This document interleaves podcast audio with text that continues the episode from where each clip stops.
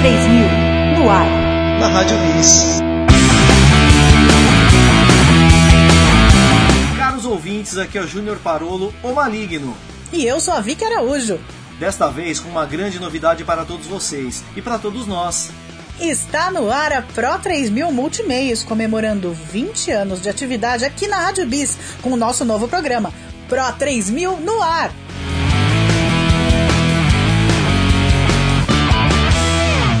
É isso aí, Vicky. Uma iniciativa da Pro 3000 Multimeios com a Rádio Bis, mostrando nossos trabalhos e as atividades de nossos parceiros, envolvendo arte, empreendedorismo, cultura em uma rede colaborativa. A Pro 3000 completou duas décadas de atividade no início de 2020. Nesse período foram muitas ações trabalhando com design, áudio, vídeo, música, teatro, enfim.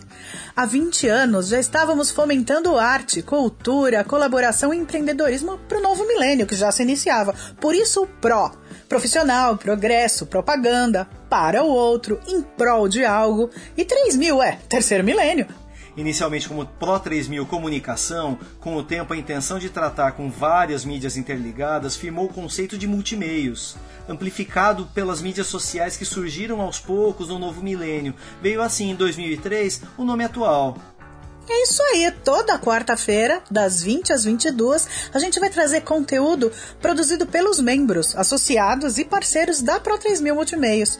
E nesse primeiro programa, a gente vai mostrar para vocês um panorama geral do que a gente vai trazer. Mas antes as palavras de quem proporcionou isso tudo, a dona dessa coisa toda aqui, né, Vicky? Nossa querida Bisli, fala, chefia! Maligno e Vicky, maior prazer receber vocês aqui na Rádio Bis. Nós vamos com certeza aprontar muito juntos. Eu sei que vocês vão trazer música boa e informação pra galera. Sejam bem-vindos. A casa é de vocês. Arrebentem. É isso aí, Bisli. Sem você, seu apoio, esse programa não seria possível. Obrigado mesmo de coração. Valeu, Bisli! Obrigada por abrir a sua casa pra gente, né? Que seja uma parceria super legal. Mas enfim, vamos pro primeiríssimo bloco desse nosso primeiríssimo programa, Vicky. Vamos! E qual será o nosso primeiro quadro, Vicky? Olha, esse será o. Musipédia. Sobre o que o Musipédia vai falar, Vicky? Conhecimentos, curiosidades, especulações e divagações sobre vários assuntos ligados à música. Por exemplo, Vamos trazer temas relacionados à atividade musical em diversos aspectos, relembrando acontecimentos, contando fatos curiosos de algumas biografias, analisando e debatendo sobre algum estilo ou tendência da música. E importante, a música tanto como arte quanto como negócio, como elemento de questionamento e de transformação. Sensacional, Vicky. Bom, para esse quadro a gente tem uma rede de colaboradores que nossos caros ouvintes conhecerão a cada programa, a cada assunto debatido, certo? Certo? Mas teremos muitos outros quadros aqui no programa, né? Ao longo dessa primeira edição vamos contar um pouquinho sobre cada um, né? Mas antes, antes, eu quero trazer alguns depoimentos. Sério, Jô? Sim, Ruiva. Ah, pra quem não sabe, a Vicky é ruiva, viu? é verdade. Mas não é uma ruiva qualquer. Ela é ilustre apresentadora do podcast Mundo Ruiva e co-apresentadora do podcast Cleidinhas, junto com a Paula Nete, que em breve vocês vão conhecer também. Mas eu já falei em depoimentos, em podcast, em Cleidinhas. Uh, vou começar com um depoimento enviado pela Paula Nete. Vamos ouvir? Paula, é com você. Olá, aqui é Paula Nete, sou co-apresentadora do podcast Cleidinhas. Estou aqui no guarda-chuva de podcast da Pro 3000 Multimeios. E Paula doida, co-apresentadora dessa baguncinha séria que a gente faz lá no Cleidinhas. Valeu, querida! Ouvi que o Cleidinhas é toda semana? É sim.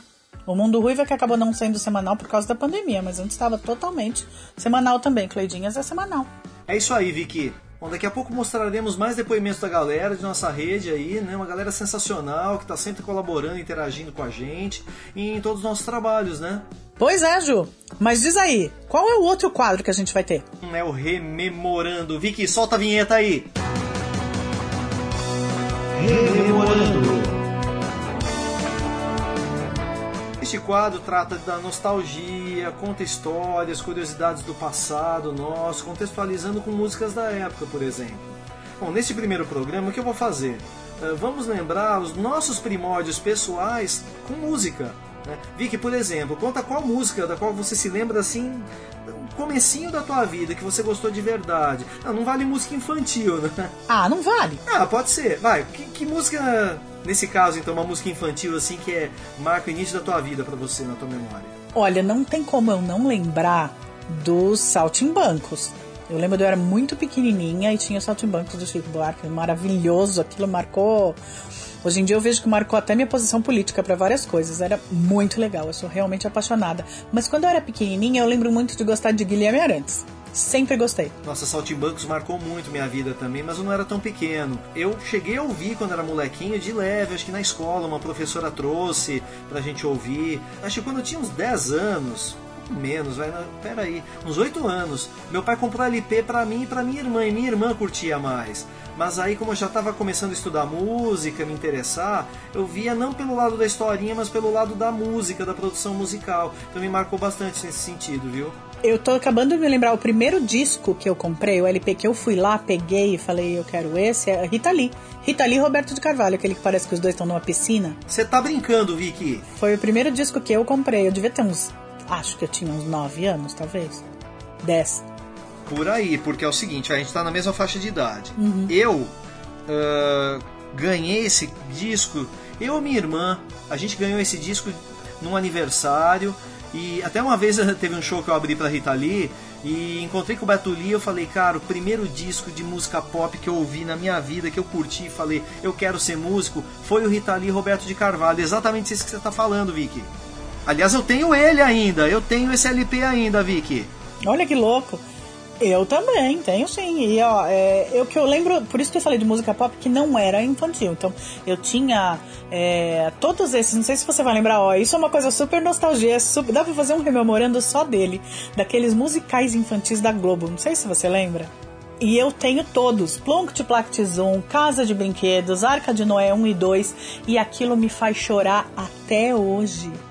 Você quer me ver chorar agora? É colocar o lindo balão azul. Arca de Noé foi o primeirão, assim, que marcou mesmo a gente, né? Eu lembro que foi. também, eu não quis o disco, mas uh, meus pais uh, falaram assim para mim, não, vamos lá pro shopping, a gente morava perto do shopping Ibirapuera, né? Vamos lá no Ibirapuera e vamos comprar o disco do Pato que a Juju quer. E nossa, ia numa loja não tinha, e a outra não tinha. Eu acho que na última loja possível tinha o disco lá, compramos. Aí tinha aquele negócio de recortar, montar a capa tal. Isso! E também, esse disco tá comigo até hoje. É dos discos que eu mais ouvi na minha vida. Eu tinha muita coisa que eu tinha na velha e boa fita cassete. Qual a primeira fita que você tem notícia aí do seu acervo aí? Ela existe ainda? Você ainda tem ela? Eu tinha saltimbancos em fita cassete. E a primeira que eu lembro, na verdade, era historinhas de criança que eram musicais. A primeira que eu tive na vida, eu acho que foi Branca de Neve de um lado e Cinderela do outro. Aquele clássico mesmo, né? Dos, com os grandes cantores e tal. Mas de música, acredito que o Saltimbancos. E também Turma do Balão Mágico. Gostava demais. Um disco que me marcou muito também, não é um disco, né? Foi lançado em disco, mas eu tenho a fita até hoje, ouvi muito. Até a fita, acho que eu detonei com ela de tanto que eu ouvi. Ela não está mais utilizável mas depois eu baixei da internet. Baixei mesmo, gente, desculpa, mas a nostalgia falou mais alto. Era um, uma série de músicas feitas por um produtor uh, que era o Pavão, T Pavão, A Pavão, esqueci o primeiro nome deles aí, eu vou lembrar depois. Mas é um pessoal que trabalhou com Jovem Guarda, são produtores aí da antiga. E eram músicas de vários personagens da Disney, que é sensacional. E eu comecei a me interessar pelos instrumentos, ouvindo esse disco. Então tinha o que? Ganhei ele com uns 5 anos, essa fita com uns 5 anos, mas eu fui ouvir pra valer mesmo com uns 8. E aí, nossa, o resto é história, tudo por causa dessa fita. Mas música pop, música de adulto. Não, música de criança, mas com pegada de adulto. Era música tocada com banda, então era bateria, piano, teclado e flauta. É, era uma produção rock and roll assim, só que com músicas infantis. Então me abriu toda aquela porta para para música de banda que eu faço até hoje. Que legal. Não, e mesmo essas dos grandes musicais infantis da Globo, eram, tinha uma baita produção. Plunk Plact Zoom é super rock and roll. Com certeza. Agora, um disco que me marcou mesmo, e é um disco adulto, é a trilha do filme Golpe de Mestre. Esse realmente foi o primeiro disco adulto que eu ouvi, ouvi muito mesmo e escuto até hoje. É, é uma trilha incrível para um filme muito bom e até hoje é referência para mim. Meus pais têm esse disco também. Cresci ouvindo essas músicas. Sério? Pô, Vicky, se juntar as nossas discotecas, eu acho que uma boa parte sobrepõe, hein? É provável. Então, Vicky, vamos mostrar isso que a gente está falando pro pessoal, né? Uhum. Vamos ouvir agora Saltimbancos, Disney e Golpe de Mestre. Ai, que legal, bora! Até já, pessoal! Au, au, au, i-a-i-o, miau, miau, miau, cocorocó. Au, au, au, i-a-i-o, miau, miau, miau, cocorocó. Au, au, au, I-a-i-o, miau, miau, miau. cocorocó. O animal é tão bacana, Au, au, au, I-a-i-o, miau, miau, miau. cocorocó. Quando a porca torce o rabo, pode ser o diabo, e ora vejam só. Au, au, au, cocorocó. Era uma vez E é ainda, certo país e é ainda, onde os animais eram tratados como bestas. são ainda, são ainda, Tinha um barão, tem ainda, espertalhão. Nunca trabalhava, então achava a vida linda. E acha ainda, E achar ainda. Au, au, au, i-a-i-o, miau, miau, miau, cocorocó. O animal é paciente, mas também não é nenhum demente. Au, au, au, i-a-i-o, miau, miau, miau, cocorocó. Quando o homem exagera, bicho vira fera, e ora vejam só. Au, au, au, cocorocó. Au, au, au,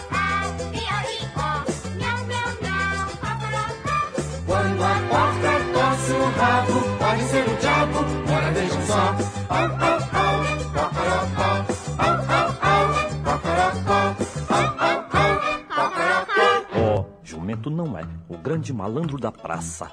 Trabalha, trabalha de graça. Não agrada ninguém, nem nome não tem. É manso e não faz pirraça. Mas quando a carcaça ameaça rachar, que coisas, que coisas, que coisas que dá. Jumento não é, jumento não é, o grande malandro da praça.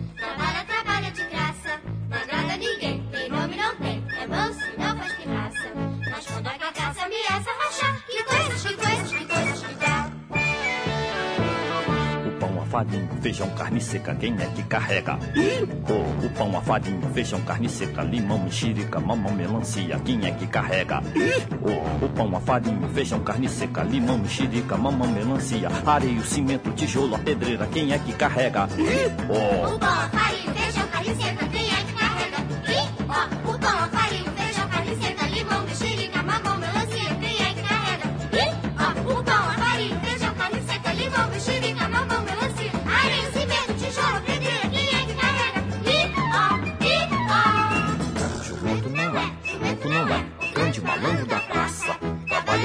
de graça, não agrada ninguém, nem nome não tem. É manso não faz pirraça. Mas quando a carcaça ameaça rachar, que coisas, que coisas, que coisas que dá.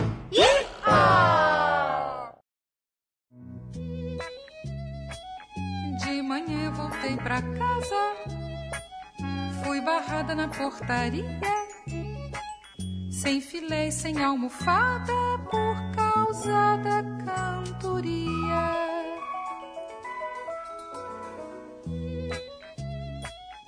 Mas agora o meu dia a dia é no meio da gataria.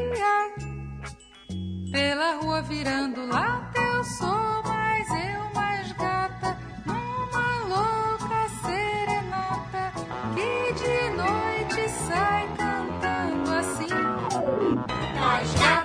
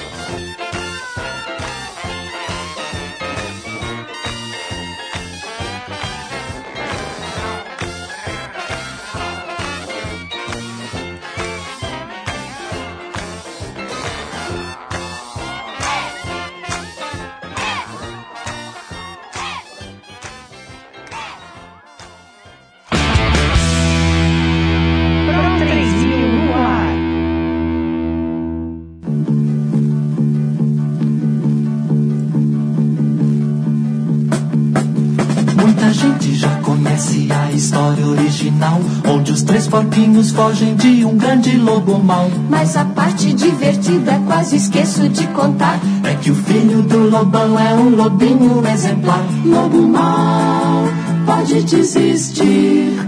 Que os três porquinhos saberão fugir. O lobinho faz de tudo pra evitar que o seu papai agarre os três porquinhos pra comer no seu jantar. O lobinho os porquinhos são amigos de verdade. Lobão sabendo disso não entende essa amizade. Lobo mau, pode desistir.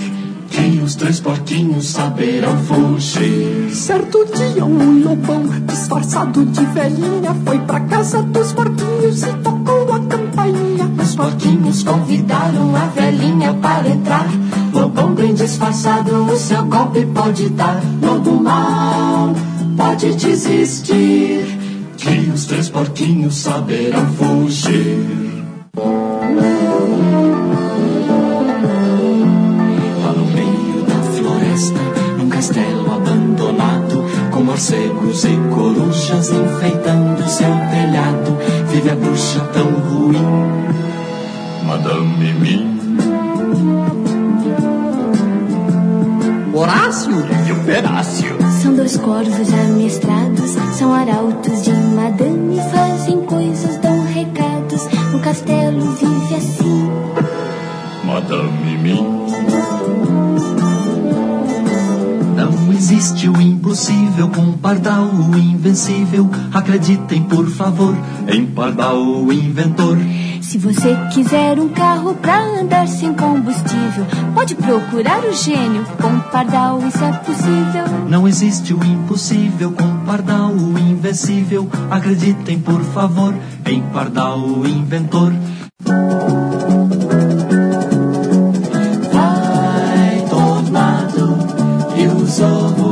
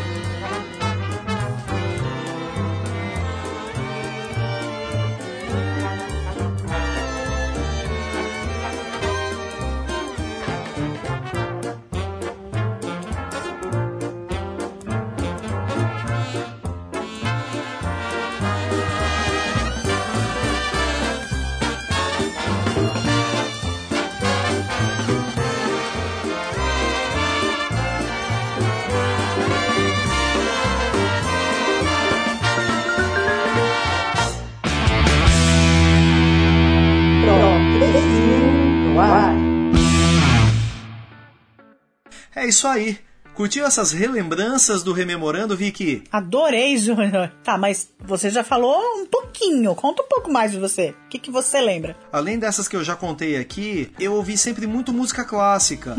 Então, tinha umas coleções de música clássica do meu pai que ele realmente não ouvia. Eu acho que ele comprou por, por impulso e tal, mas quem desfrutou disso fui eu. E o interessante é que eram os discos da Abril de 10 polegadas. Então o pessoal às vezes ia em casa via assim discos de 10 polegadas que né, era uma coisa rara, né? Era muito difícil de encontrar. E eram compositores que não eram muito batidos, não era. Não vou né, depreciar assim, mas Chopin, Mozart, Beethoven, muita gente tinha em casa. Mas eram os compositores como Grieg, Strauss, mas umas coisas diferentes deles. Então era um lado B de música clássica que até hoje é muito gostoso de ouvir porque é difícil de encontrar. Você gostava de lado B até disso, né, Júnior? Pior que é verdade, né, Vicky? Ó, eu vou deixar uma dica para um próximo rememorando, hein? Que músicas você herdou dos seus pais? O que, que você gosta porque seus pais ouviam? Fica a dica.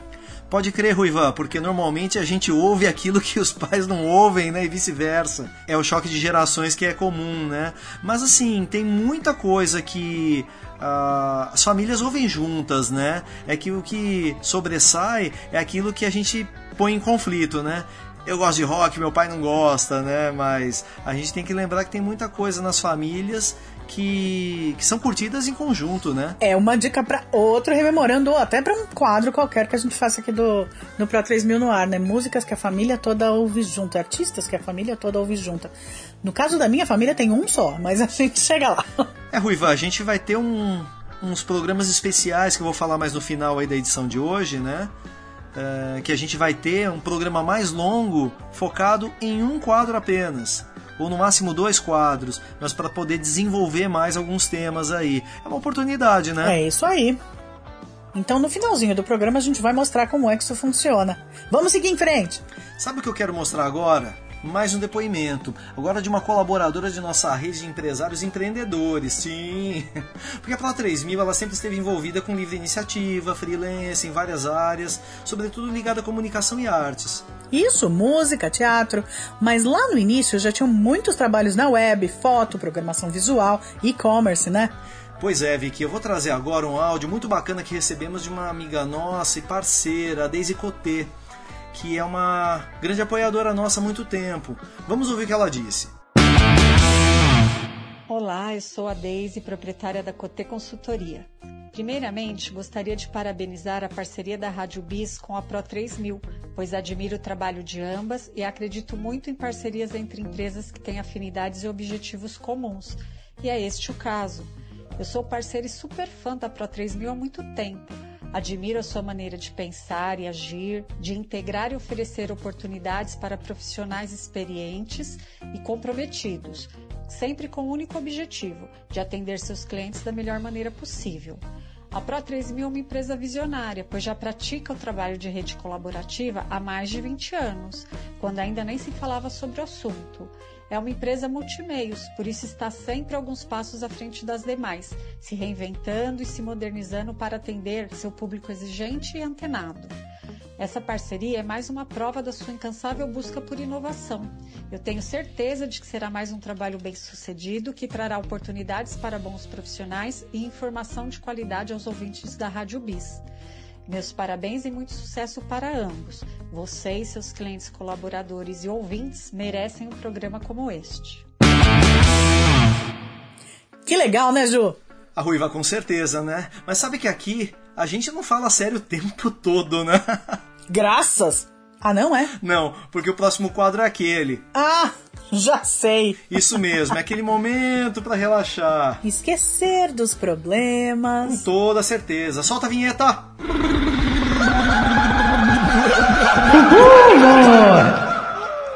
Vamos ver. É, ver não, né? Ouvir o que faz a gente rir de vez em quando, né? Mas foi legal você dizer ver e ouvir, Vicky.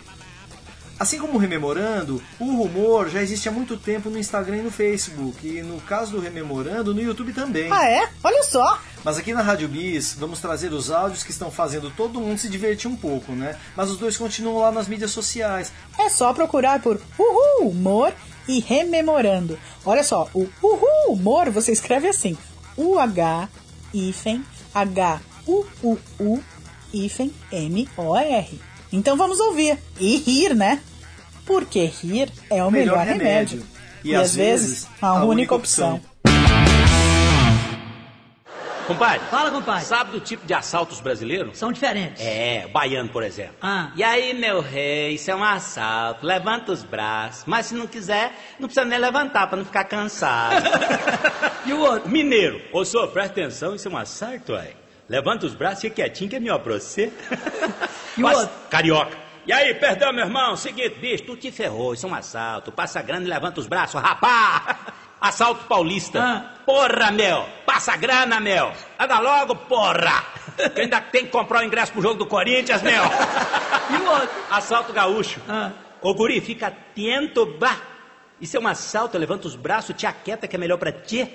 Não tentes nada, cuidado que esse facão corta que é uma barbaridade. E o outro? Assalto em Brasília é diferente. Querido povo brasileiro, vamos aumentar o IPTU. E uma vez eu me lembro que eh, nós estava terminando já uma obra. Tava eu, o Pedrinho, Aham. Mariano, e o, o João Doreste. Eu, o Pedro e o João. Daí? Eu lembro que o Pedrinho puxou uma história, falou, Piazada, na outra obra que eu trabalhei, nós trabalhávamos em três também. Foi? é? Pois é, daí tinha um piá que trabalhava com nós lá, o Marco. O Marco, o Marco do, Marco do- Louco. da pedreira. Não, o Marco da pedreira. O Marco Louco diz os dias bem certinho da semana. o, o Marco da pedreira, rapaz. No ADV, que um dia nós tava lá, ele caiu de um andaime do oitavo andar e sofreu um acidente e morreu. Na hora? Daí ele falou, e daí o que vocês fizeram? Falou, daí nós ah, fomos lá e chamamos tudo, aquelas polícias Bombeiro e precisavam tal, e né? tudo, e veio o NL, veio tudo, que o pessoal. Quem e- que veio? E daí levaram o NL. Aham, daí, Juca, continua. Daí levaram ele e daí já fizeram ali, averiguação, tudo. Uhum. Daí, um, daí um dos piados da obra falou assim, e agora? Quem é que vai lá contar pra mulher dele? Uhum. Daí outro falou, eu não vou. Falou, vá você. Falei, eu, eu, eu, eu não vou. Falei, não, não, vá você. Uhum. Vá você, vá você. Vá você que é mais, mais educado, que a gente chega lá, mas no fim dá, dá um finiquito na mulher. Vai dar Falei, cagada. não, então deixa que eu... Então tá bom. Deixa que eu já, já sei um jeito daí. Uhum. Tá bom.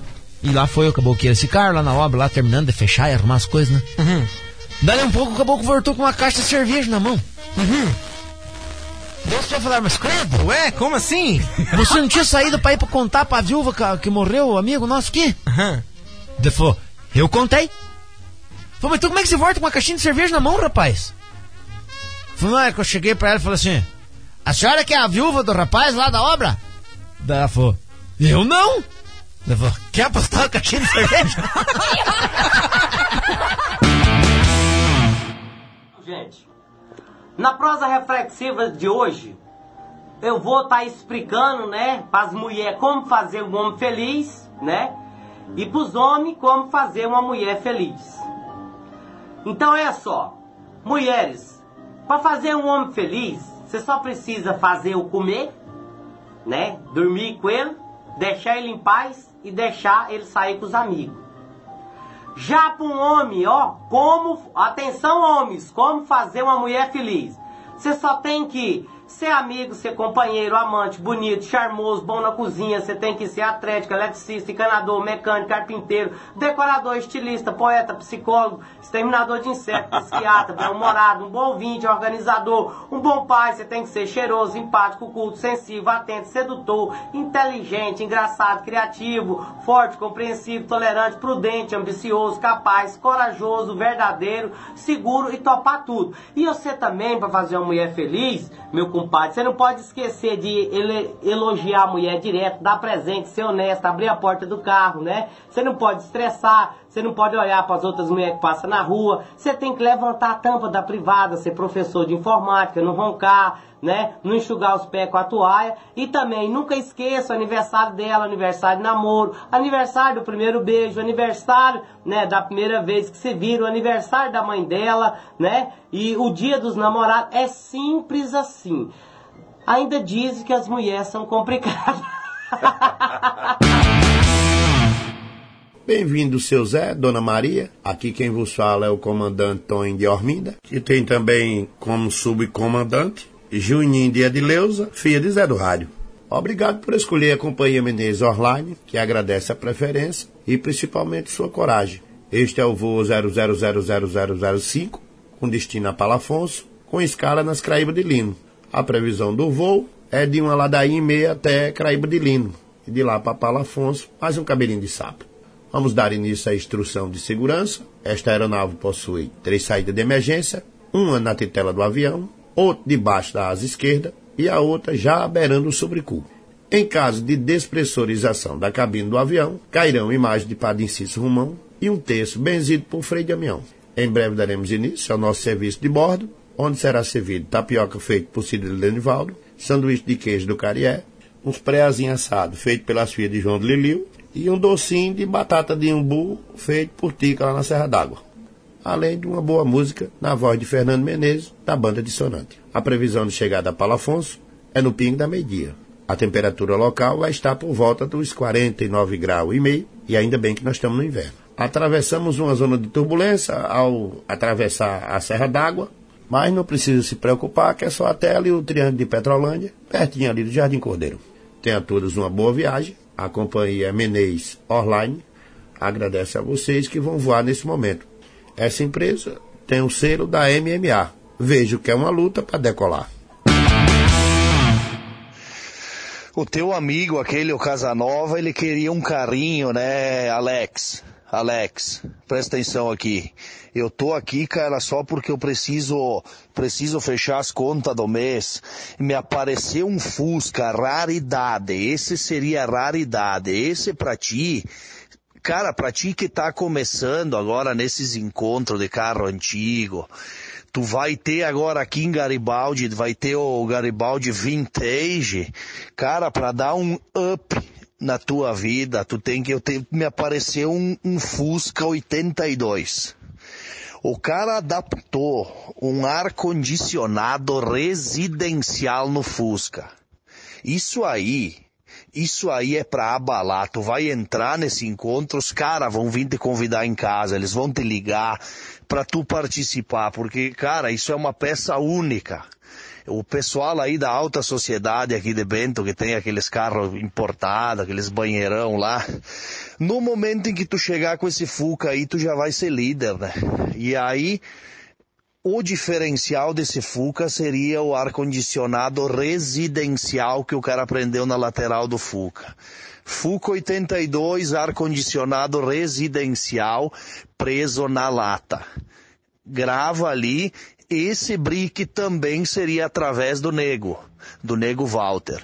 Seria um cara de confiança.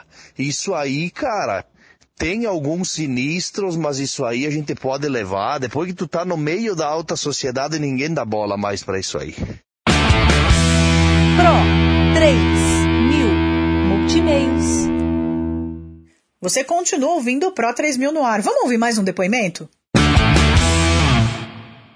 Salve, salve galera do programa Pro 3000 no ar com a Rádio Bis. Meu nome é Márcio, eu sou vocalista da banda Trema e a gente está muito honrado com o convite para participar desse primeiro programa celebrando 20 anos de existência desse projeto fantástico da Pro 3000. Para a gente é uma alegria sem tamanho. É, a banda está completando esse ano 23 anos de vida e que esse programa tenha tanto sucesso quanto a Pro 3000 vem tendo nesses últimos 20 anos. Agora vocês ficam com o nosso novo som, Stop It. Ah, e não deixem de seguir a gente em todas as redes sociais, arroba Banda Trema. Valeu!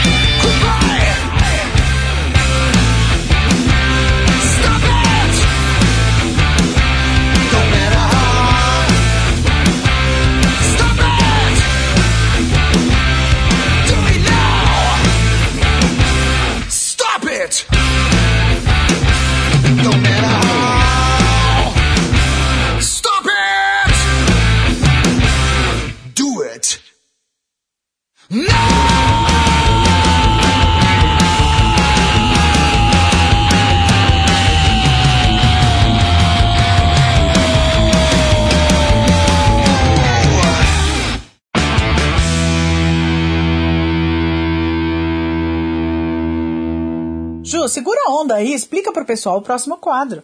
Eu volto daqui a pouco. Ando meio desplugado.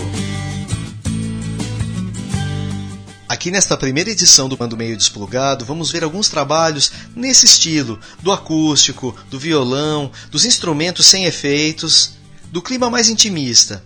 Para começar, eu vou trazer um depoimento muito legal que nós recebemos, do violonista italiano radicado no Brasil, Diego Salvetti. Fala, Diego! Olá, meus amigos e ouvintes do programa Pro 3000 no ar e Rádio Bis. Aqui é o Diego Salvetti, sou violonista italiano, radicado no Brasil há cinco anos. Estou muito feliz e honrado em participar do primeiro programa comemorando duas décadas de existência, trabalhando sempre com arte, cultura, empreendedorismo, enxergando sempre mais progresso para o terceiro milênio. Espero que vocês possam gostar da minha música, do meu trabalho e mais uma vez, muito obrigado pelo convite e pelo carinho de sempre a todos os parceiros e amigos. Um forte abraço e não deixem de curtir e compartilhar todos esses trabalhos maravilhosos. Sensacional a mensagem do Diego, né, pessoal? É isso aí. E vocês conferem agora o som do Diego Salvetti, Caminhos de Piabiru, aqui no Pro 3000 no ar.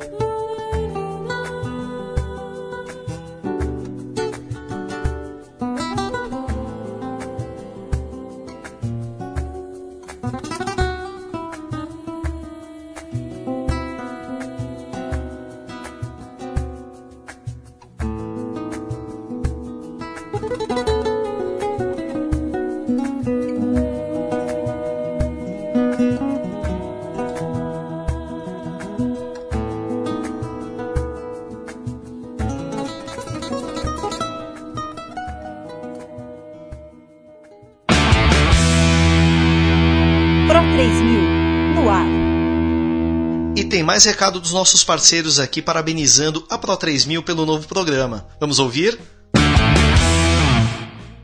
Olá, amigos. Gostaria de registrar como fico feliz com iniciativas como essa da Pro 3000, do meu querido amigo Júnior, com a Rádio Bis, que vocês possam celebrar não só esses 20 anos de existência, mas que vocês celebrem muitos outros ainda, que certamente tudo que vier de vocês com muita qualidade e responsabilidade. Parabéns, meu nome é Cosmo Brunetti, sou um cantor de jazz. Puxa, obrigado de coração. Maravilha! Aproveito aqui para falar dos nossos perfis nas mídias sociais. No Instagram, Facebook, pro3000.multimeios. No YouTube, Pro3000 Multimeios, tudo junto. No Twitter, Pro3000 Brasil. E temos agora um novo quadro. Voz do Som. Este quadro trata unicamente de música instrumental, música que não tem vocal. Fala um tanto mais sobre isso agora, Vic. É contigo. A voz do som.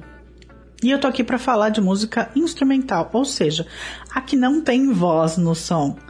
A hora que os músicos provavelmente estão lá fazendo um somzinho enquanto o vocalista foi beber uma água e resolvem criar uma trilha ali que fica linda e eles resolvem colocar no lado B do disco.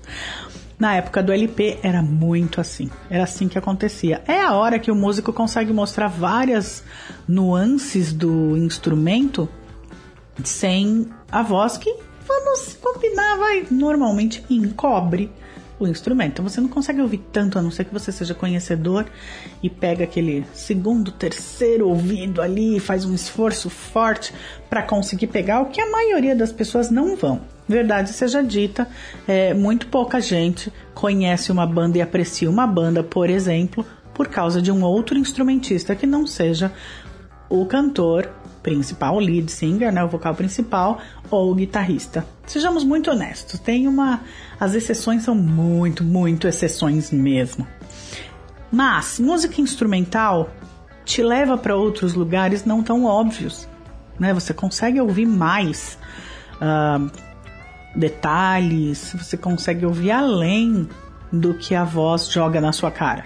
Porque isso é claro, né? A voz literalmente joga na sua cara. Ela vem na frente e a gente presta atenção na letra. E por mais que você vá atrás da filosofia por trás, do detalhe da letra, do, do da mensagem subliminar, do que aquilo quer dizer além do óbvio, você ainda ficou só na voz e só na letra. Você não foi atrás do que os instrumentos estão querendo te dizer, né? E não, música instrumental não é música clássica só. E a gente sabe que no Brasil as pessoas não são exatamente expostas à música clássica. Então é normal. O normal, embora isso não seja normal, são as pessoas não conhecerem, então não gostarem. Mas eu não tô falando disso, eu só tô falando da música que não tem vocal. O que é o instrumental? É, grandes instrumentistas são conhecidos por fazer solos e tal. Então eu tô falando aqui de Joyce. Só pra ficar no rock, tô citando Joyce Satriani, vou citar o Santana, que às vezes chamam alguns é, cantores para colaborar nas trilhas que eles fazem, nas canções que eles fazem, que não precisariam de repente necessariamente ter voz. Ou quantas é, músicas a gente vê, canções a gente vê por aí que não tem uh, voz até determinado momento. Por exemplo, as trilhas de musicais. Tem uma trilha por ali e de repente entra uma voz. Em algum momento do espetáculo é colocado voz ali. Ou então são vários temas que em determinados momentos entram como instrumentais e em algum momento ganham voz. O assunto é enorme, dá para fazer muita coisa quanto a isso, né? Dá para dizer, por exemplo, que a música instrumental nos leva a lugares menos óbvios. E aí você pode viajar no tempo, viajar no espaço. Por exemplo, eu particularmente sou apaixonada por música celta. E a música celta, em sua maioria, a original, né? Eu tô falando de música feita naquela época, era instrumental. Você até vê voz, mas normalmente você vê música instrumental, mesmo as que são feitas com os instrumentos de hoje você volta para aquele tempo. É impossível isso não acontecer. Se você ouve uma música uh, feita na Índia, né, uma música tradicional, Você é levado pra Índia. Quem já esteve na Índia é capaz de sentir, sei lá, cheiro de incenso e curry, talvez. Não tem como mudar isso. Se você ouve uma, um tema country, não tem como não pensar. Talvez você se imagine em cima do cavalo. É impossível a música não te levar para algum lugar. E a música instrumental faz isso de uma maneira muito mais poderosa do que uma música com voz que te deixa realmente num nível mais básico. Se a gente for falar de frequência de onda, vamos começar a falar de mantra aqui. É, você produz sons que literalmente mudam a sua frequência mental. Às vezes mudam a sua frequência física até. Não é? Por final de contas, estamos falando de ondas. Isso é física pura, né? Mas eu vou pegar uma coisa muito básica que é trilha sonora de filme. Embora a gente vá falar de música de cinema daqui a pouco, num outro quadro. Fica aí que você já vai, vai ouvir daqui a pouco. Quem não lembra disso daqui?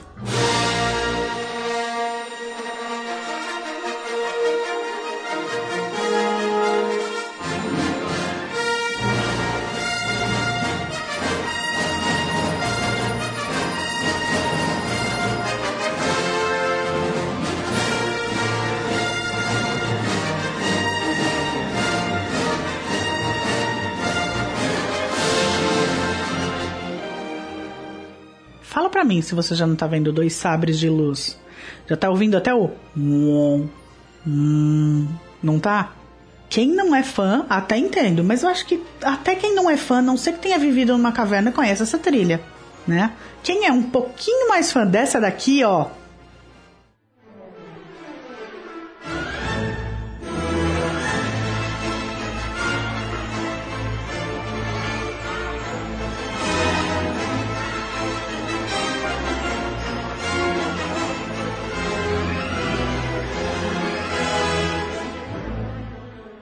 sabe muito bem do que eu tô falando. É só ouvir que você já se imagina no castelo com uma varinha na mão, combatendo o cara de cobra lá. Sim, eu sei, ele é o Voldemort. Eu sou muito fã de Harry Potter. É, e essa então, clássica dos clássicos, que todo mundo ouve desde os anos 70.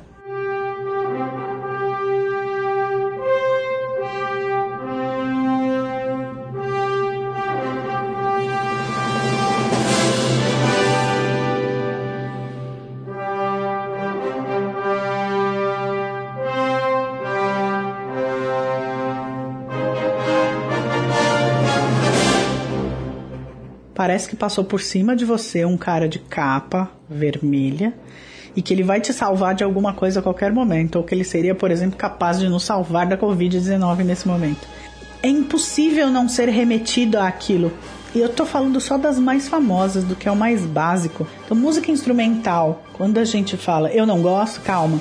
Você provavelmente tá confundindo uma coisa com a outra. E você é submetido à música instrumental o tempo inteiro. Eu tô falando aí de temas de comerciais, eu tô falando de temas de novela, porque não dizer tem alguns clássicos, por exemplo, esse.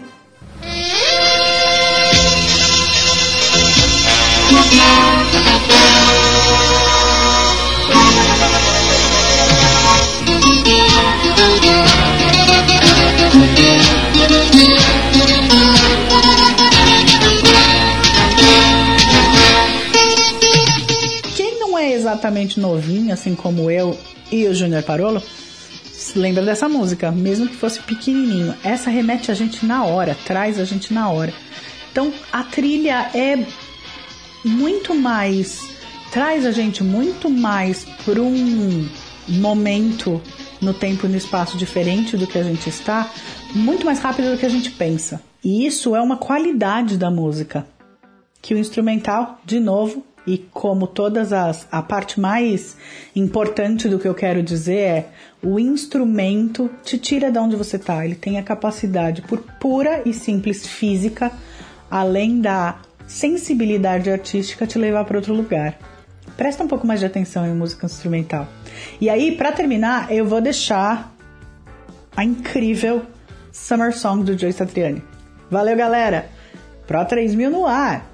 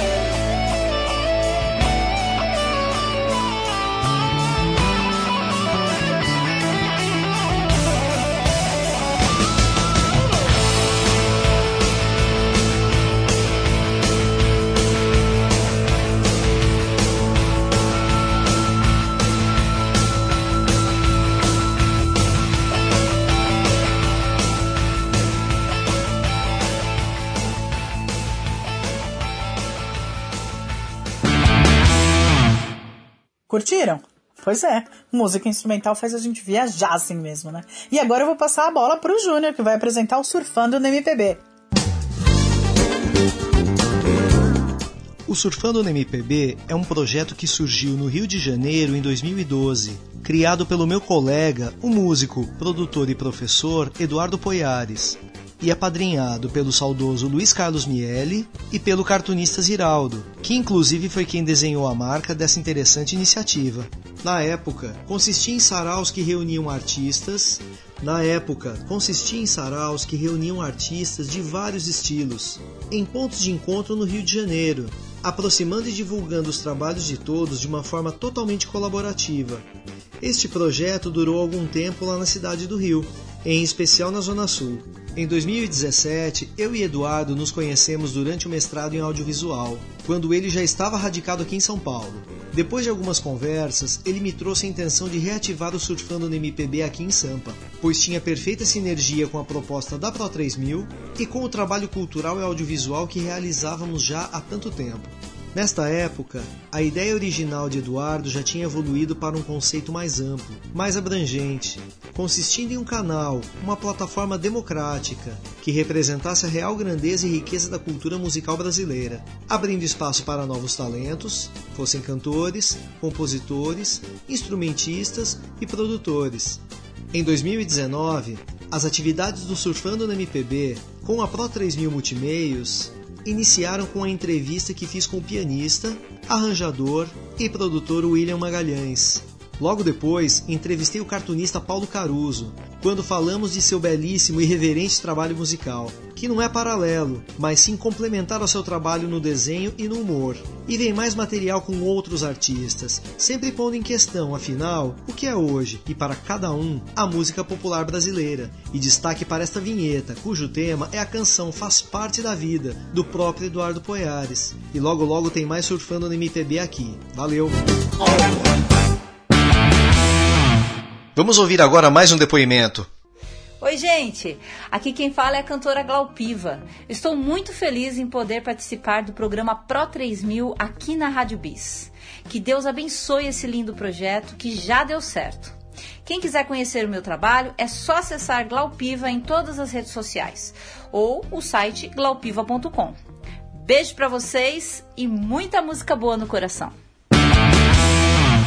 Essa foi a Glaupiva. Aliás, a voz que aparece logo no início desse primeiro programa é dela. Vamos ouvir o novo single de Glaupiva, Cheiro de Paz, no Pro 3000 no ar.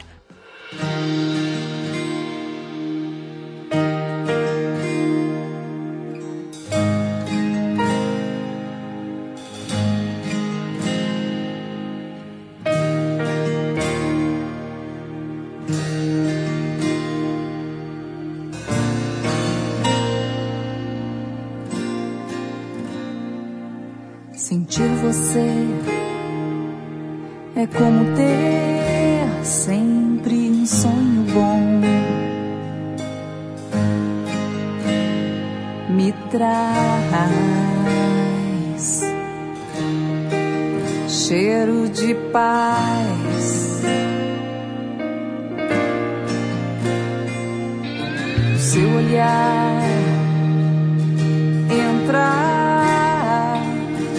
meu olhar como fogo me queima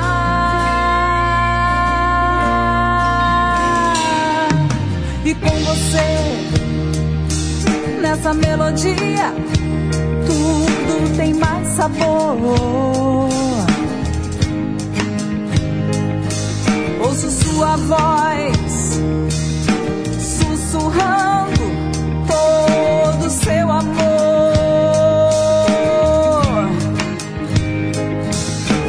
É esse sorriso entre as minhas mãos, é esse silêncio que uso pra beijar você.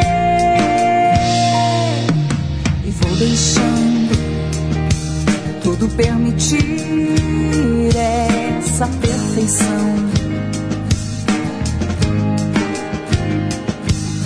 E fico assim, sem parar de rir desse furacão. Eu sei, somos metade.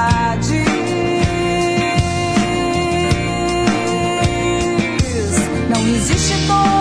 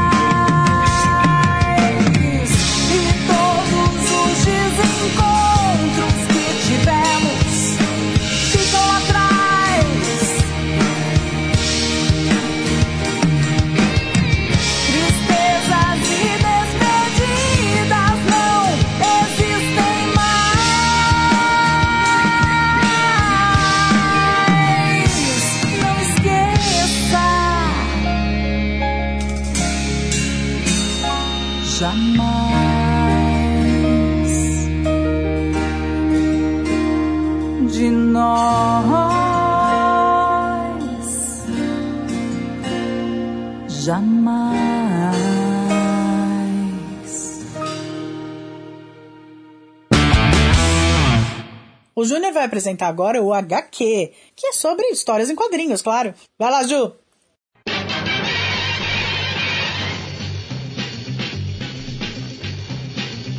Caros ouvintes, este é mais um quadro do Pro 3000 no ar.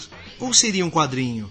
Aqui no HQ vou abordar um tema que eu adoro desde quase sempre, que são as revistas em quadrinhos. Sim, desde quase sempre. E vou contar por quê. Uma tia minha me contou isso quando eu já era adulto, mostrando umas folhas de sulfite dobradas em si, formando uma revista, coladas com fita adesiva e desenhadas a canetinha. Em 1976, atenta e curiosa com o primeiro sobrinho, ao ver meus desenhos feitos aos 4 anos de idade, pegou alguns deles e levou a uma psicóloga para analisar aquele conteúdo que tinha chamado a atenção dela. Nas folhas, quadrinhos com carinhas e balões, com algumas palavras claramente vindas não da HQ, mas da televisão, e não de desenhos animados, mas de anúncios, propaganda mesmo, e séries, novelas e telejornais dos anos 70. Quando somos pequenos e somos estimulados com informação na dose certa, retemos e organizamos tudo que vemos e ouvimos de formas inesperadamente interessantes. Ao analisar aquelas folhas, a psicóloga indicou um desenvolvimento mental de 7 anos, mas eu era uma criança como qualquer outra e que sempre adorou um bom gibi. Risonho, inquieto, às vezes meio travesso até. Como já cantava Cadão Volpato na banda Fellini, ninguém é perfeito. Neste quadro vou mesmo tratar dos gibizinhos e gibizões, para todas as idades e em todos os estilos, do impresso ao digital, sozinho ou acompanhado por quem trabalha, entende ou simplesmente tem paixão por eles, os quadrinhos, ou simplesmente HQ. Esse é o último quadrinho de hoje. Fim.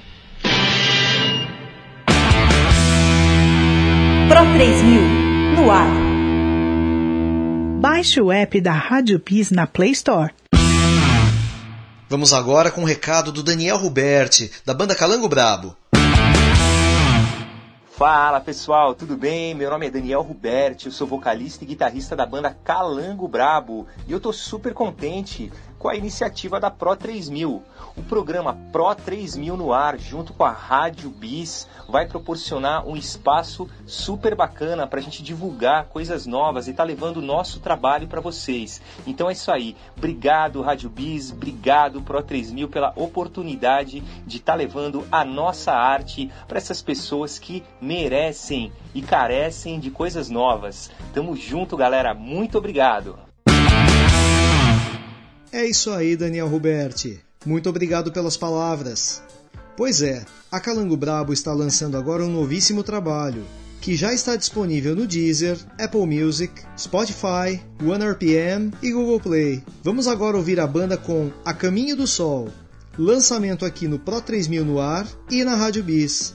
Confiram. Pro 3000 no ar. Aqui na Rádio Bis.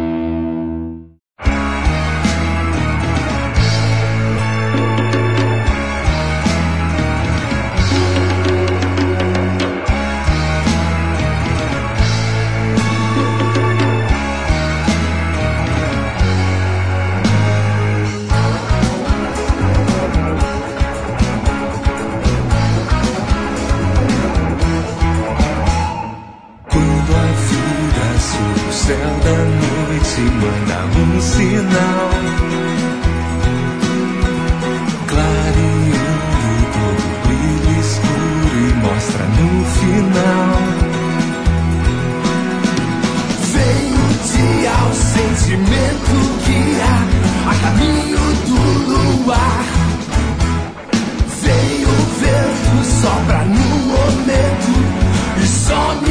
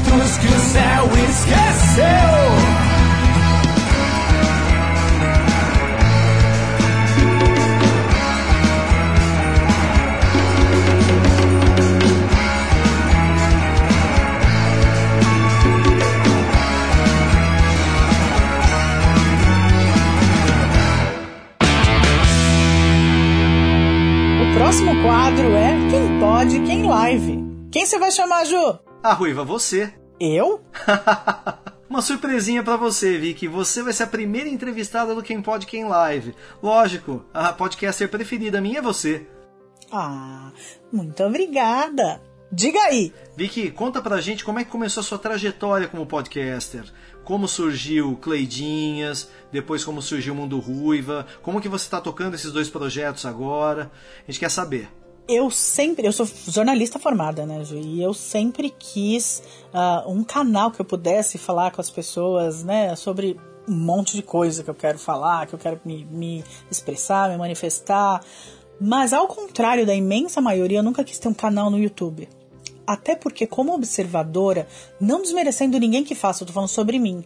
É, me incomoda um pouco quando a mensagem é perdida em detrimento do que as pessoas querem olhar. Do tipo, às vezes a pessoa, o, o apresentador do canal ah, mostra um, um assunto importantíssimo. E aí nos comentários você vê assim, nossa, mas precisava usar essa camisa? Custava cuidar desse fundo? E outras coisas várias. É, E eu juntei isso com a- o ranço que eu tenho por isso, com o fato de eu gostar muito de rádio. Eu sempre gostei muito, muito de rádio. É, sempre tive uma paixão enorme, adorava fazer rádio na faculdade. E eu já ouvia muito podcast. Eu gosto muito, porque a ideia é um programa de rádio que você ouve na hora que quiser. E tava analisando a ideia de fazer um por mim mesmo quando a Paula Net, que acontece de ser minha prima, me falou: ah, vamos fazer um canal no YouTube pra falar de, sei lá, comentar a vida, porque a gente comentando a vida dá muita risada junto. E aí eu falei assim: olha, eu tenho uma ideia melhor. Um podcast, porque aí você não precisa se preocupar se o cabelo tá bom, não precisa fazer maquiagem, e se for o dia que você tá com aquela espinha, tá tudo bem. E aí nasceu Cleidinhas. O Cleidinhas nasceu na verdade vou dizer o nome, porque sendo primas, a gente ficou pensando, ai, a gente gosta tanto de botar a boca no trombone, sabe? Falar mesmo que a gente gosta, que a gente não gosta. E a gente é meio conhecida na família por fazer esse tipo de coisa, né? As, as bocudas. Só que nós somos meio que a segunda e terceira, a segunda geração de bocudas. É, nós é, chegamos depois da fama da Cleide, que era uma era nossa madrinha, vou dizer assim, entre aspas, porque ela chamava a gente de madrinha. Acho que dela ela chegou a ser madrinha de crisma. E ela nunca foi madrinha porque eu não fui crismada. Então a, a Cleide era a bocuda da família e nós éramos toda vez que alguém já é falecida a Cleide, então obrigada aí pelo nome. É, estou olhando para cima. É, a gente uh, ficou pensando no nome e tal. Uma hora eu olhei para ela e falei assim: Paula, não tem como ser outro nome. Nós somos as Cleidinhas da família. Porque quando alguém manda uma. Fala como é, sabe? Daquele jeito que não dá. Não tem papa na língua, não fica segurando, não fica adorando pílula. A pessoa fala: Nossa, mas você é Cleidinha, hein? Então nós somos as Cleidinhas. E foi assim que surgiu ano passado esse podcast que, nossa, eu adoro fazer. Esse foi o primeiro projeto. O Cleidinhas teve 20 episódios na primeira temporada, com uma série de três que a gente fez com o, ah, o Dia das Mães, porque a gente sentiu que um era para ser mais engraçado, outro era para ser mais sentimental, o outro, sei lá, são três, tá? É que coisa que a gente não fez, sabe, sei lá por que motivo não fez no Dia dos Pais, embora a gente tenha tanto para falar dos pais quanto das mães. Uh, e aí, então quer dizer, tecnicamente foram 20 edições, mas né, não, não, não são apenas 20 programas.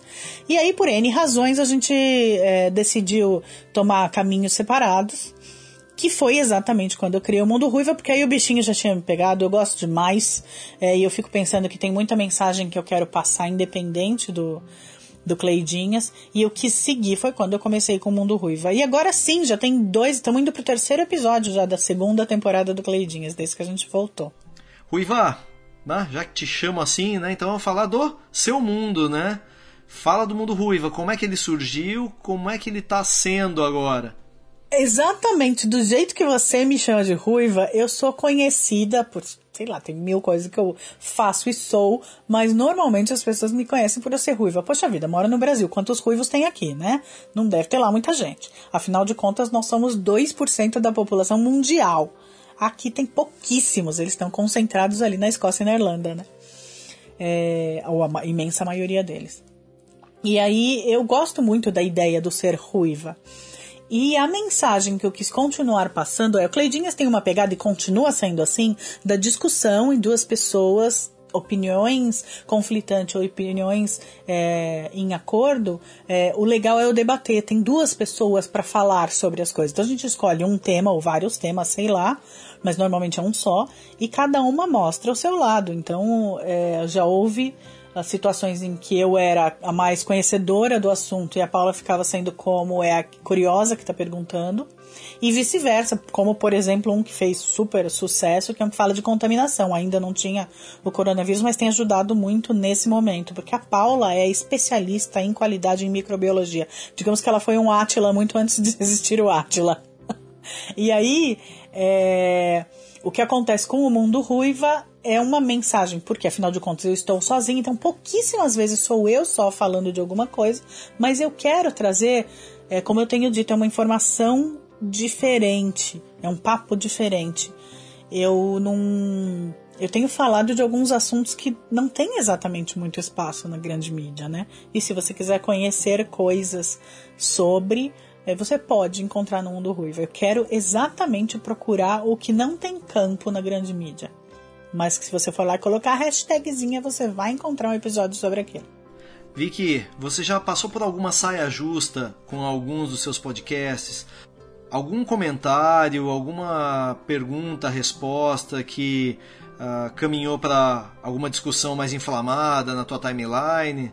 Não, não acredito que não. O que já aconteceu, isso sim, que é um que sempre me marca, é como as coisas mudam rápido, não é? Teve um episódio que eu uh, lembro sempre, que eu, eu chamei de calma, que era o fato de eu ver as pessoas desesperadas porque o coronavírus estava na China e eu estava vendo um exagero muito grande de muita gente já falando em guerra porque começaram, porque o autor, porque quem fez, porque a agenda de quem criou, porque não sei, vai morrer todo mundo.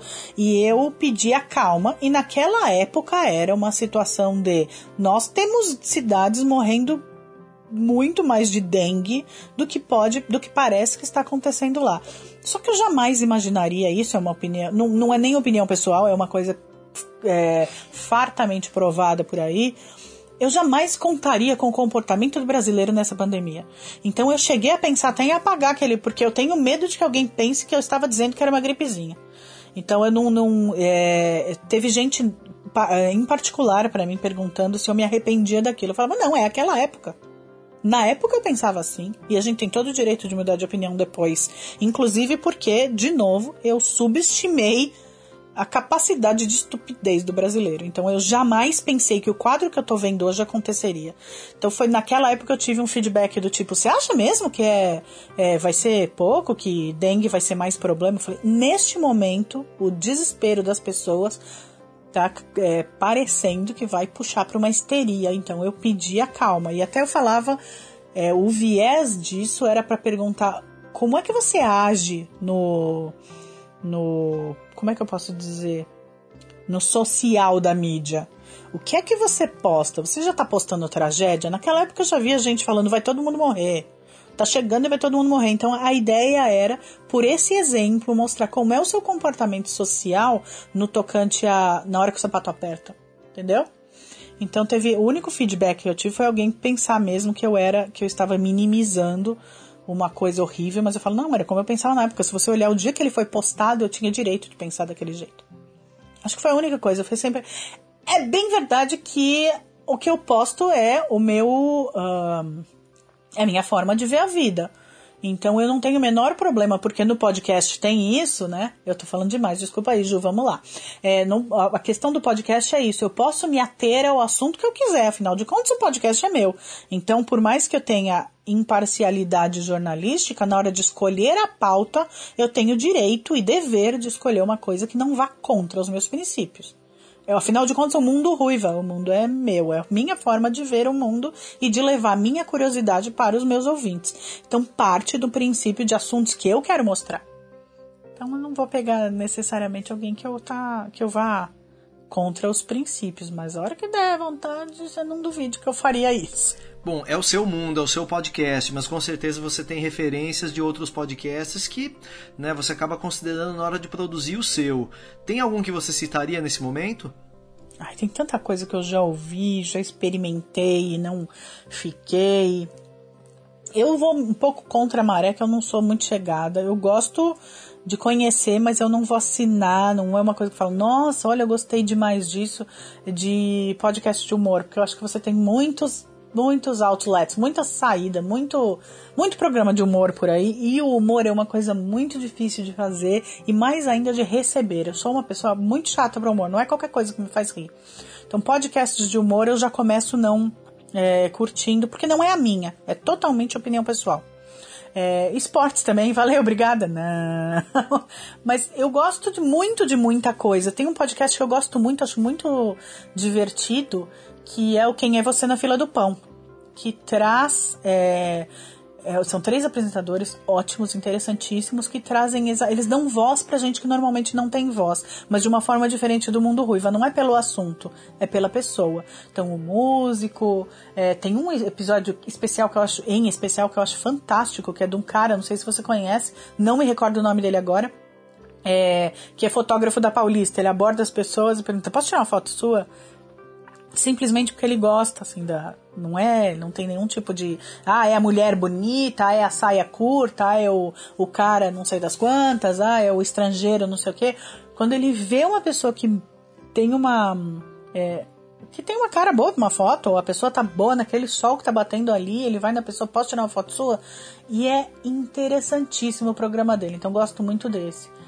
E eu me aproveito do fato de entender outros dois idiomas, mas tem um podcast que eu gosto bastante, que é do apresentador do, do Daily Show, o Trevor Noah. Ele é, ele é um, dos- um dos caras mais cabeças que eu conheço na minha vida. Eu sou simplesmente apaixonada por ele. E tudo que ele faz no Daily Show, ele faz no podcast. Tem até a versão áudio do pró- próprio programa dele. Ahn, que mais? Ah, eu gosto pra caramba do xadrez verbal também. Eu sou mais fã do Atila agora questão da pandemia, mas é muito legal o, o podcast que ele participa lá, o xadrez verbal, é muito legal. Putz, tem trocentos que eu posso indicar. E tem o Cleidinhas, que eu gosto muito. assim. Eu ainda. É muita coisa, né? Tem muita coisa pra você ouvir. Tem uns ligados a rádios, que aí já tem muita divulgação e podem. é, né, eu citar aqui vai ser até meio chovendo molhado, porque já tem muita. Eles já têm muita. é, visibilidade, né? Todo mundo já ouve rádio sei lá, eu gosto de alguns da CBN, por exemplo, Vozes, acho muito legal. E ele é, putz, toda hora, se você ouvir CBN, eles vão fazer propaganda dos podcasts deles. Então já tem bastante visibilidade, qualquer um chega lá e ouve. Vicky, agora vamos lá. Tanto nos seus podcasts quanto aqui na rádio, você trabalha a voz. Mas você vem também da televisão, do teatro. Como que é esse lance de você, às vezes, trabalhar né, em áudio e vídeo e no momento agora trabalhar em áudio também? Como é que você transita de um, de um plano para outro? É muito doido, né? Porque embora eu seja atriz e eu faço trabalho como atriz desde criança, eu sou jornalista, né? Então o jornalismo, o jornalista sabe que pode ser, pelo menos eu acredito que eu assimilei essa parte bem.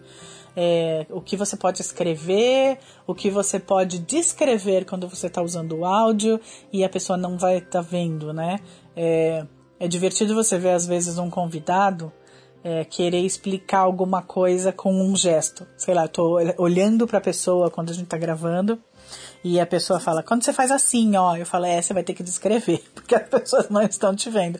Então, para não acontecer isso com tanta frequência, eu prefiro já gravar o meu podcast em áudio, ainda mais agora, né, que ninguém tá podendo é, estar no mesmo no mesmo ambiente, então agora ficou mais fácil ainda, né? Eu já gravo em áudio, porque eu não tô vendo a pessoa, a pessoa não tá me vendo, não corremos o risco de fazer alguma coisa, de fazer um gesto, né?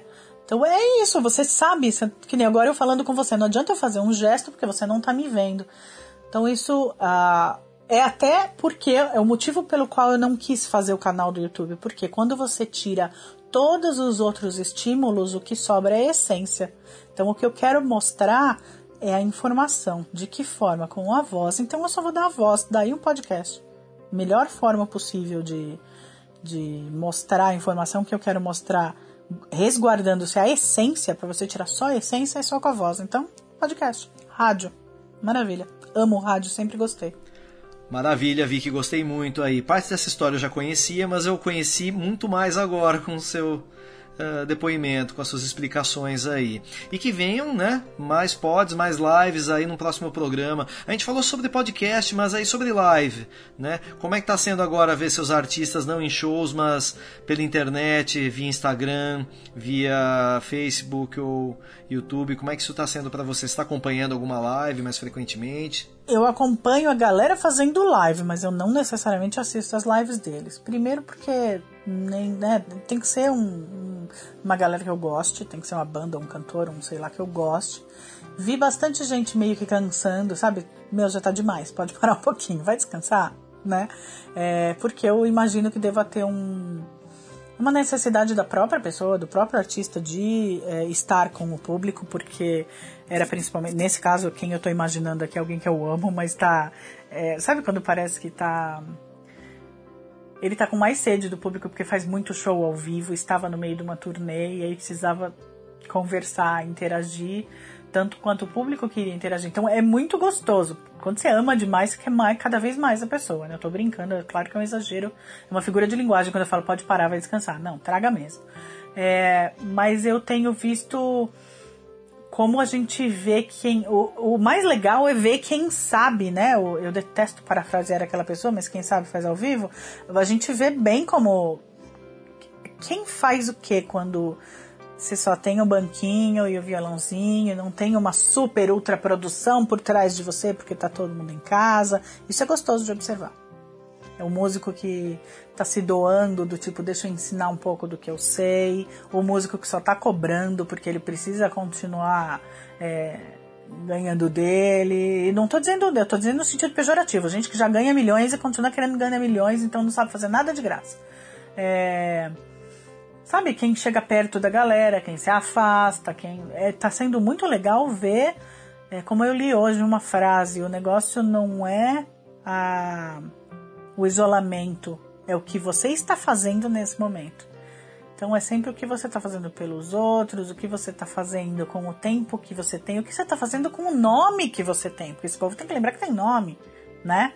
É que tem um, uma, um nome a zelar, é só o que eu posso dizer. Então tá sendo muito legal, embora eu não tenha, não tenha visto muito. A minha banda preferida tá fazendo que nem a Globo, né? Colocando os grandes pontos da carreira que você só encontrava em DVD, tá colocando lá no YouTube pra todo mundo ver. E aí põe lá um link pra doar e tá arrecadando uma grana louca pra caridade, que me deixa num orgulho absurdo. Bacana, Vicky. Mas você acha que live é algo passageiro, que ganhou força com pandemia e que pode desaparecer, perder a relevância? Ou mudou-se o comportamento, a percepção em relação a ela e ela deve ficar? Eu espero que fique, embora que fique claro que tem um artista que eu amo, um cantor americano chamado David Cook. Pra quem fala, nossa, eu acho que eu já ouvi falar nesse cara, ele ganhou American Idol, foi ali que eu conheci ele. Ele já fazia lives como tá todo mundo fazendo agora, muito antes da pandemia. Ele falava, ó, galera, eu vou fazer um show assim, assim, nesses modos assim, assim, assado. Quem quiser assiste em tal dia. E às vezes ele fazia uns abertos, às vezes ele fazia uns com venda de ingresso. Mas não era o único, eu tenho certeza. Mas eu já estava acostumadíssima a ver o David Cook fazendo isso. Acostumadíssima. Então eu espero que fique, mas que fique claro que muita gente, principalmente músicos menores, né? Por exemplo, ele, então, ele tem o público, já vendeu, vai ter dois discos de platina tal, mas hoje em dia tem o público dele que ficou fiel, é relativamente grande, porque afinal de contas ele é um cara conhecido, mas não é de jeito nenhum a Kelly Clarkson e a Carrie Underwood, que são as grandes é, campeãs de vendagem das pessoas que estiveram no American Idol. Mas ele, é, o público dele tá lá, ele tá vendo, certamente não foi o único, mas tá fazendo desde sempre. Espero que fique, porque muita gente boa se mostrou excelente, muitas iniciativas incríveis foram feitas nesse nesse período. Aliás, tem muita coisa feita na pandemia que tá que espero que tenha vindo para ficar, né? A- na, na questão da arte, que eu acho que vai vai ser um dos dos campos, uma das áreas que vai demorar mais para voltar ao normal, principalmente falando em show é, ao vivo, aglomerações e tal, eu acho que ainda vai ficar por um bom tempo, porque o povo não vai conseguir. Eu não sei por quanto tempo ainda a gente vai poder. é, daqui quanto tempo a gente vai poder confiar em ter 20 mil pessoas juntas para ver minha banda preferida. Perfeito, Ruiva. Bom, desenvolvemos bastante esse assunto aí, mas vem muito mais coisas pra gente falar com o tempo aí. Toda semana a gente vai abordar aqui no quadro, certo? Beleza? E tem mais depoimento, Vicky. Vamos ouvir? Vamos. Vamos ouvir agora o recado que recebemos da Ana Maria Marco, da consultoria Linha 2. Olá, pessoal. Nada melhor que uma comemoração em grande estilo. 20 anos de existência da Pro 3000 Multimeios, uma empresa inovadora, antenada nas melhores práticas e necessidades do mercado, sendo consolidados com essa parceria com a Rádio Bis, que já tenho certeza será mais um projeto de sucesso. Eu sou a Ana Maria Marco, da Linha 2, uma empresa que acredita que o relacionamento verdadeiro com seu cliente é o que garante o sucesso do seu produto ou serviço no mercado. Isso se deve a conhecer profundamente o seu público-alvo, as suas necessidades, desejos, associado a uma equipe altamente capacitada. Prepare a sua equipe com a gente. Oferecemos temas técnicos e comportamentais que fazem toda a diferença. Siga a Linha 2 no Insta e saiba mais. Linha 2 underline consultoria underline treinamento. Pro 3000 no ar. Aqui na Rádio Bis. Kiss e Fiz. É, pessoal, nesse Kiss e Fiz eu vou falar de um trabalho lá dos primórdios da Pro 3000 Multimeios, a Gamesh, a banda que eu tive, e na verdade ainda tenho, com a grande Vicky Araújo. Vou mostrar um pouquinho dessa história para vocês.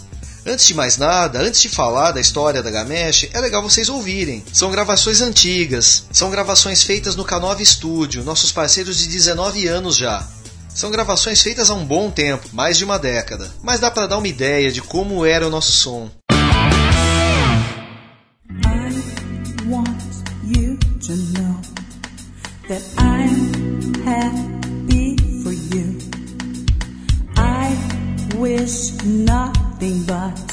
the best for you both.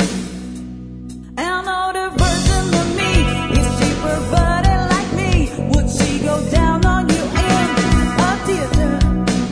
Does she speak eloquently?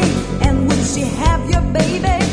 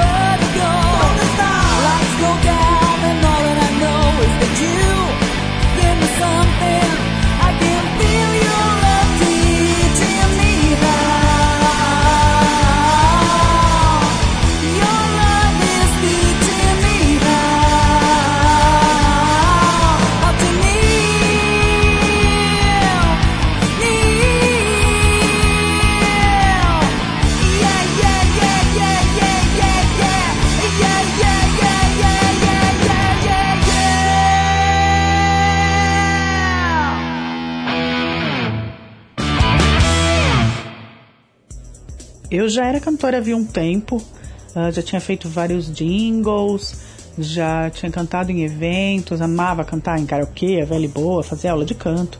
Mas a Gamesh realizou um sonho que era ter banda, ter banda de cover, poder ah, cantar aquelas músicas dos meus ídolos e tal. É, essa nossa Demi já faz um tempo, então é aquela coisa, acho que qualquer profissional tem disso, né? Se você ouvir hoje, você fala, nossa, isso eu podia ter feito melhor, aquilo eu podia ter feito melhor, mas trata-se de maturidade. E para mim o mais importante é pensar que naquele tempo foi a realização de um sonho. E são músicas que eu adoro. Então, é, a Gamesh era uma delícia, eu gostava demais, os integrantes tinham super é, conexão, a gente era muito ligado, éramos amigos antes de qualquer coisa. E o mais mágico, mágico é que às vezes a gente combinava de se encontrar no ensaio e a gente programava as músicas que, ia ensaiar, que a gente ia ensaiar e de repente lá no meio alguém falava, nossa, sabe aquela música?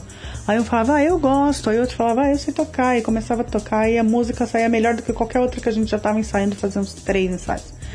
E ficava pronta naquele dia, porque todo mundo gostava tanto, já estava tão envolvido, já estava na, na mente, assim, na ponta da língua, pronto, saía. Era muito simples, parece que algumas sempre. Eu não sei dizer se toda banda cover tem isso, porque depois da, da Gamesh eu saí pra cantar com coral e depois também voltei a cantar profissionalmente, mas sempre por empreitada e não mais com uma banda. Mas tem. A Gamesh traz é, recordações incríveis e espero que eu possa criar novas grandes recordações com ela, porque não vai ser a última vez que vocês vão ouvir esse nome. Se liga na Gamesh! Pois é, atendendo a pedidos, estamos planejando a nossa volta. Além disso, a gente não vê a hora de voltar. Valeu, galera! Aqui é a Vicky, pro Pro 3000 no ar. Olá, galera. Meu nome é Kelly Reis, sou psicóloga, sou amiga do Júnior há mais de 15 anos, sou super fã do trabalho dele e da Pro 3000. Fiquei super feliz ao saber da parceria que eles estão fazendo com a Rádio Bis, o que vai permitir que muito mais gente tenha acesso ao trabalho incrível que eles fazem. Eu deixo aqui para todos eles meus parabéns e muito, muito sucesso. Arrasem!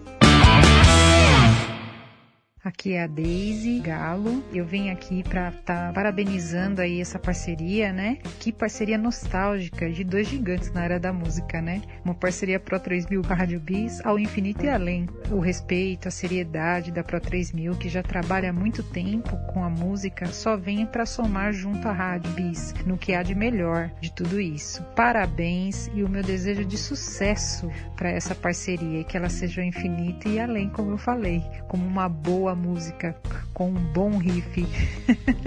é isso mesmo, pessoal. Um abraço super forte aí e tudo de bom.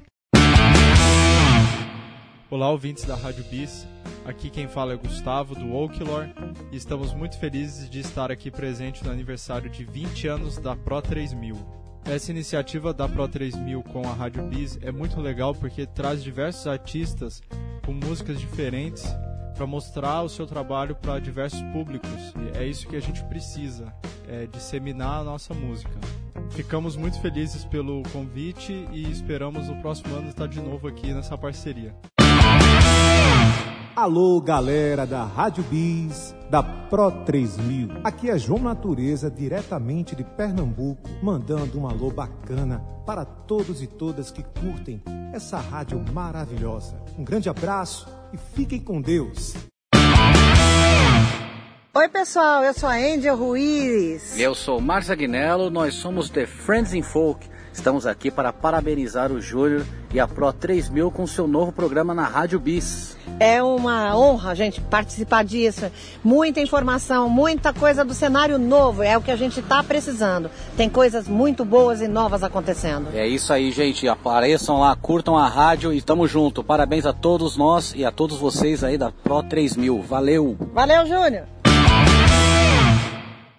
Fala pessoal, aqui é o Cassiano Musicman, sou baterista, saxofonista, produtor musical e tô aqui parabenizando a Pro 3000 e a Rádio Bis pela essa parceria incrível, algo que tem tudo para ser duradouro e dar muito certo aí, um, um grande espaço para música e entretenimento pra gente aí. Grande abraço. Fecha aqui em mim, ó. Eu vou apresentar agora o Cine Música.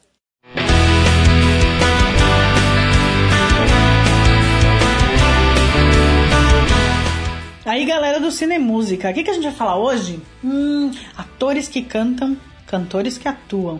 Bom, o Júnior pediu para eu fazer essa. começar, né? Falar, falar da primeira vez já sobre isso. Talvez pelo fato de eu ser atriz e cantora. E também fazer os dois, né? Então eu vou. Pensei assim, vou tirar o, o obrigatório da frente. Então, ator que já canta porque, sei lá, é ator de musical não vou colocar, beleza? Porque assim, tem gente.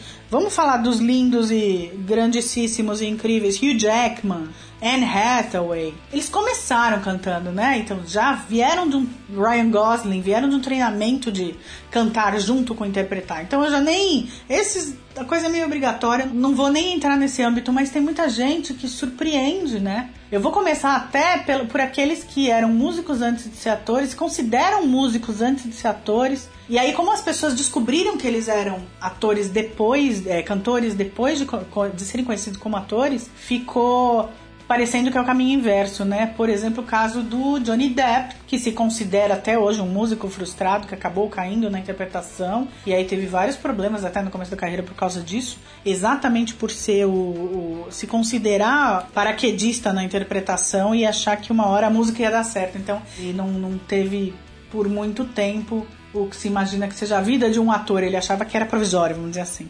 E o Jack Black também, sempre foi músico. E aí quando ele veio com o Tenacious D, todo mundo que eu assisti, tive a oportunidade de assistir ao vivo e jamais imaginei que fosse aquilo, que fosse aquela vibe, que fosse. Eu confesso que eu não sou a maior fã de Jack Black como ator, mas como músico, babei, aplaudi assim com vontade, pulei, dancei, acompanhei. Foi divertidíssimo. E eles vêm da música, né? Ele tá, teve sempre na música. Como ele ficou conhecido como ator primeiro, todo mundo pensou, nossa, olha, o cara aprendeu a tocar. E não é bem assim, né?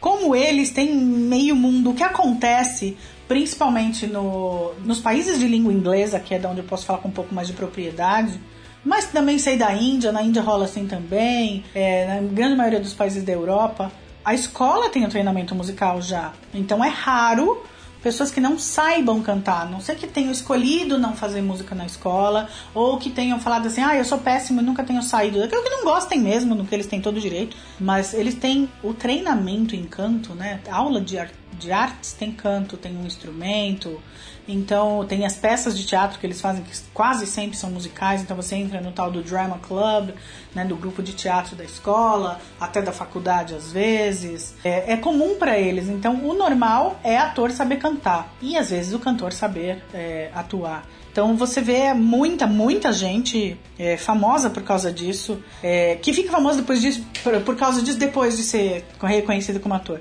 Por exemplo, eu vou deixar um negócio legal aqui que eu acho ficou divertido pelo que eu pesquisei na internet. Teve uma coisa meio, oh, verdade, não sei o que. Foi se descobrir depois do sucesso pop, maior sucesso pop dos últimos tempos, Avengers, né, os Vingadores, foram descobrindo esse aqui, esse aqui, todos os Avengers cantam e cantam super bem, ao que parece. Também não sou grande fã de filme de super-herói. É, é doido isso, né? Você vê uma coisa muito pop, apelo total interpretando com fundo verde e uma bola de tênis na sua frente, porque nada daqui é real.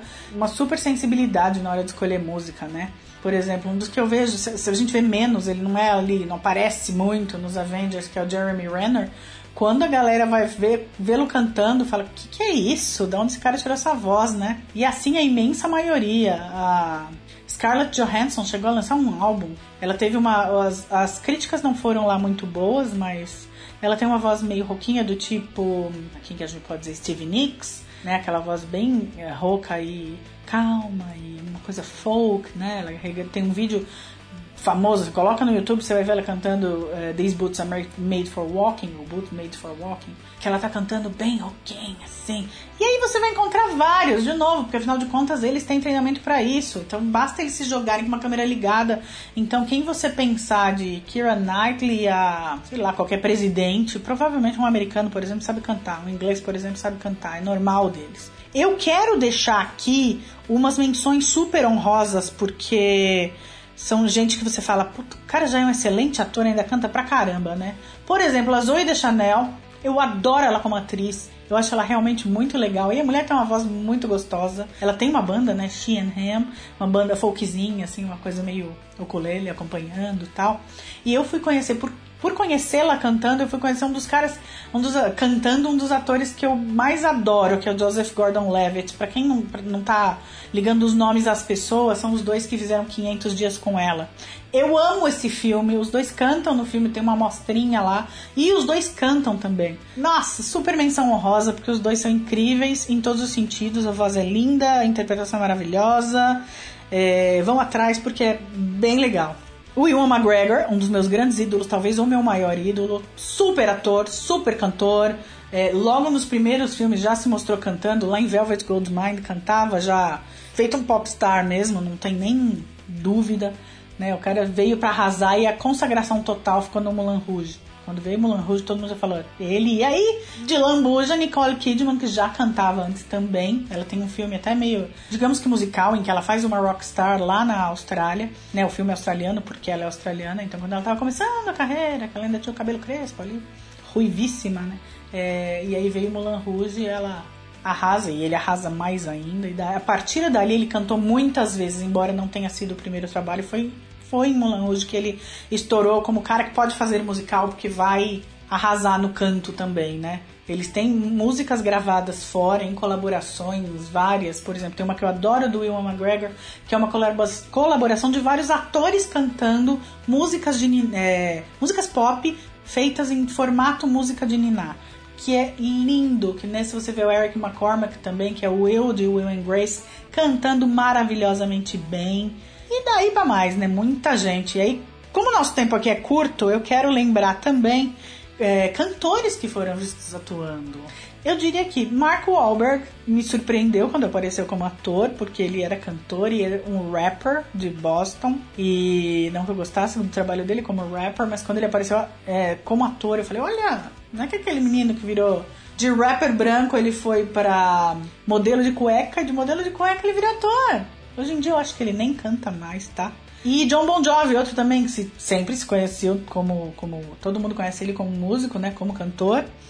E vira e mexe aparece interpretações bem legais, inclusive. Eu diria que a mais uh, emblemática foi na série Ellie McBeal, que ele fez bastante coisa. E todo mundo ali cantava. Robert Downey Jr. apareceu cantando ali né? Muita gente, eles tinham um clubinho lá, um barzinho que eles cantavam, então muita gente muito boa apareceu Jane Krakowski, que é atriz de, de musical, então ela nem vale. Muita gente muito boa apareceu cantando nessa série, que é um classicão assim dos anos 90. Dá uma olhada lá. Bom, foi super risquei a superfície, a pontinha do iceberg. Eu acho que a gente vai ter que falar de atores que cantam, cantores que atuam de novo, mas fica aí. Eu vou deixar um trechinho do Ewan McGregor cantando, claro. Então, só que eu vou deixar ele cantando uma coisa, esse The Sweetest Gift, que é para sair do comum, né? Para não é nem Velvet Goldmine e nem Mulan Rouge. Fico por aqui. Essa é Vicky Araújo, aqui, Pro 3000 no ar.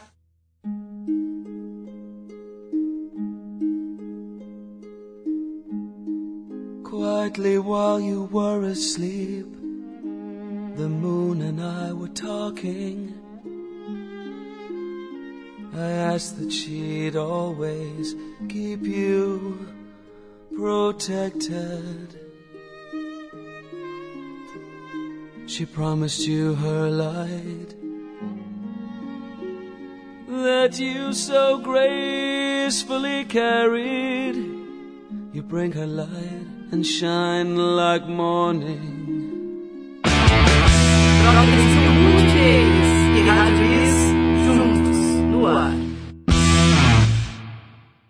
Que legal. Bom, Vicky, agora vamos falar uma coisa importante que a gente prometeu lá no início, são os programas especiais. Legal, Ju, explica como é que isso aí vai funcionar. E que é simples, né? A gente tem esses quadros aí no, no nosso programa, né? No programa, uh, digamos, tradicional.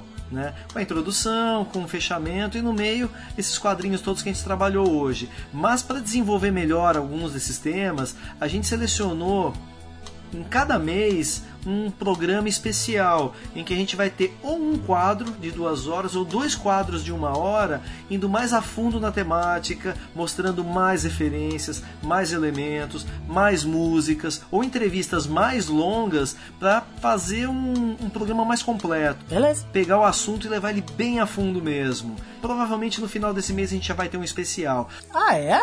Os temas, bom, vai depender do que vocês disserem, da repercussão que cada quadro tiver. Se um quadro tiver mais relevância em relação a outro, a gente vai dar preferência a trabalhar com eles nesse programa especial. Legal, e como é que a galera acha a gente, tanto a Pro 3000 no ar quanto a Rádio Bis? Fala aí.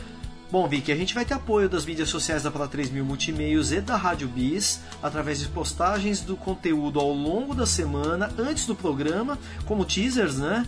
Divididos por quadros ou pelos artistas das canções que a gente vai apresentar, os profissionais entrevistados ou citados, mencionando os colaboradores e participantes do programa. Então, a gente, através das mídias sociais, vai promover essa interação prévia, que pode até preparar né, para uh, geração do programa propriamente dito e promover também as pessoas que estão participando dessa iniciativa, que estão ajudando a gente a gerar o programa, acompanhando esses profissionais nas redes. O espírito da Pro 3000 é esse, é fazer o nosso trabalho girar, os nossos perfis girarem e, é, e nosso trabalho se tornar mais conhecido. Legal. Então, para isso, para todo mundo conhecer melhor a gente, passa aí os endereços. Tranquilo, vamos lá. No Facebook, no Instagram, Pro 3000 Multimeios, no Twitter Pro3000 Brasil e no YouTube Pro3000 Multimeios também. Legal, para quem tiver em dúvida, Pro 3000 TRO 3000 em numeral 3000. É isso aí, Vicky. Maravilha, como tudo que é bom dura pouco. Ah, acabou. Mas semana que vem tem mais. Oba! E aí, galera, o que vocês acharam? Vai em todas essas mídias sociais, numa delas, tá bom, não preciso exagerar, né? E vem contar pra gente o que é que você achou desse primeiro programa. Quer participar? Entre em contato com a gente também. E o um recado final da Bisli aí para vocês. Maligno Vic, caraca, que programa! Muito obrigado pela participação, pelo projeto. Mal posso esperar pelos próximos episódios. Foi fantástico. É isso aí, ouvintes. Muito obrigada por deixar a gente entrar nos seus ouvidos por essas duas horas. Valeu mesmo. É isso aí, Ju. Boa noite. Valeu, galera. Boa noite! Pro 3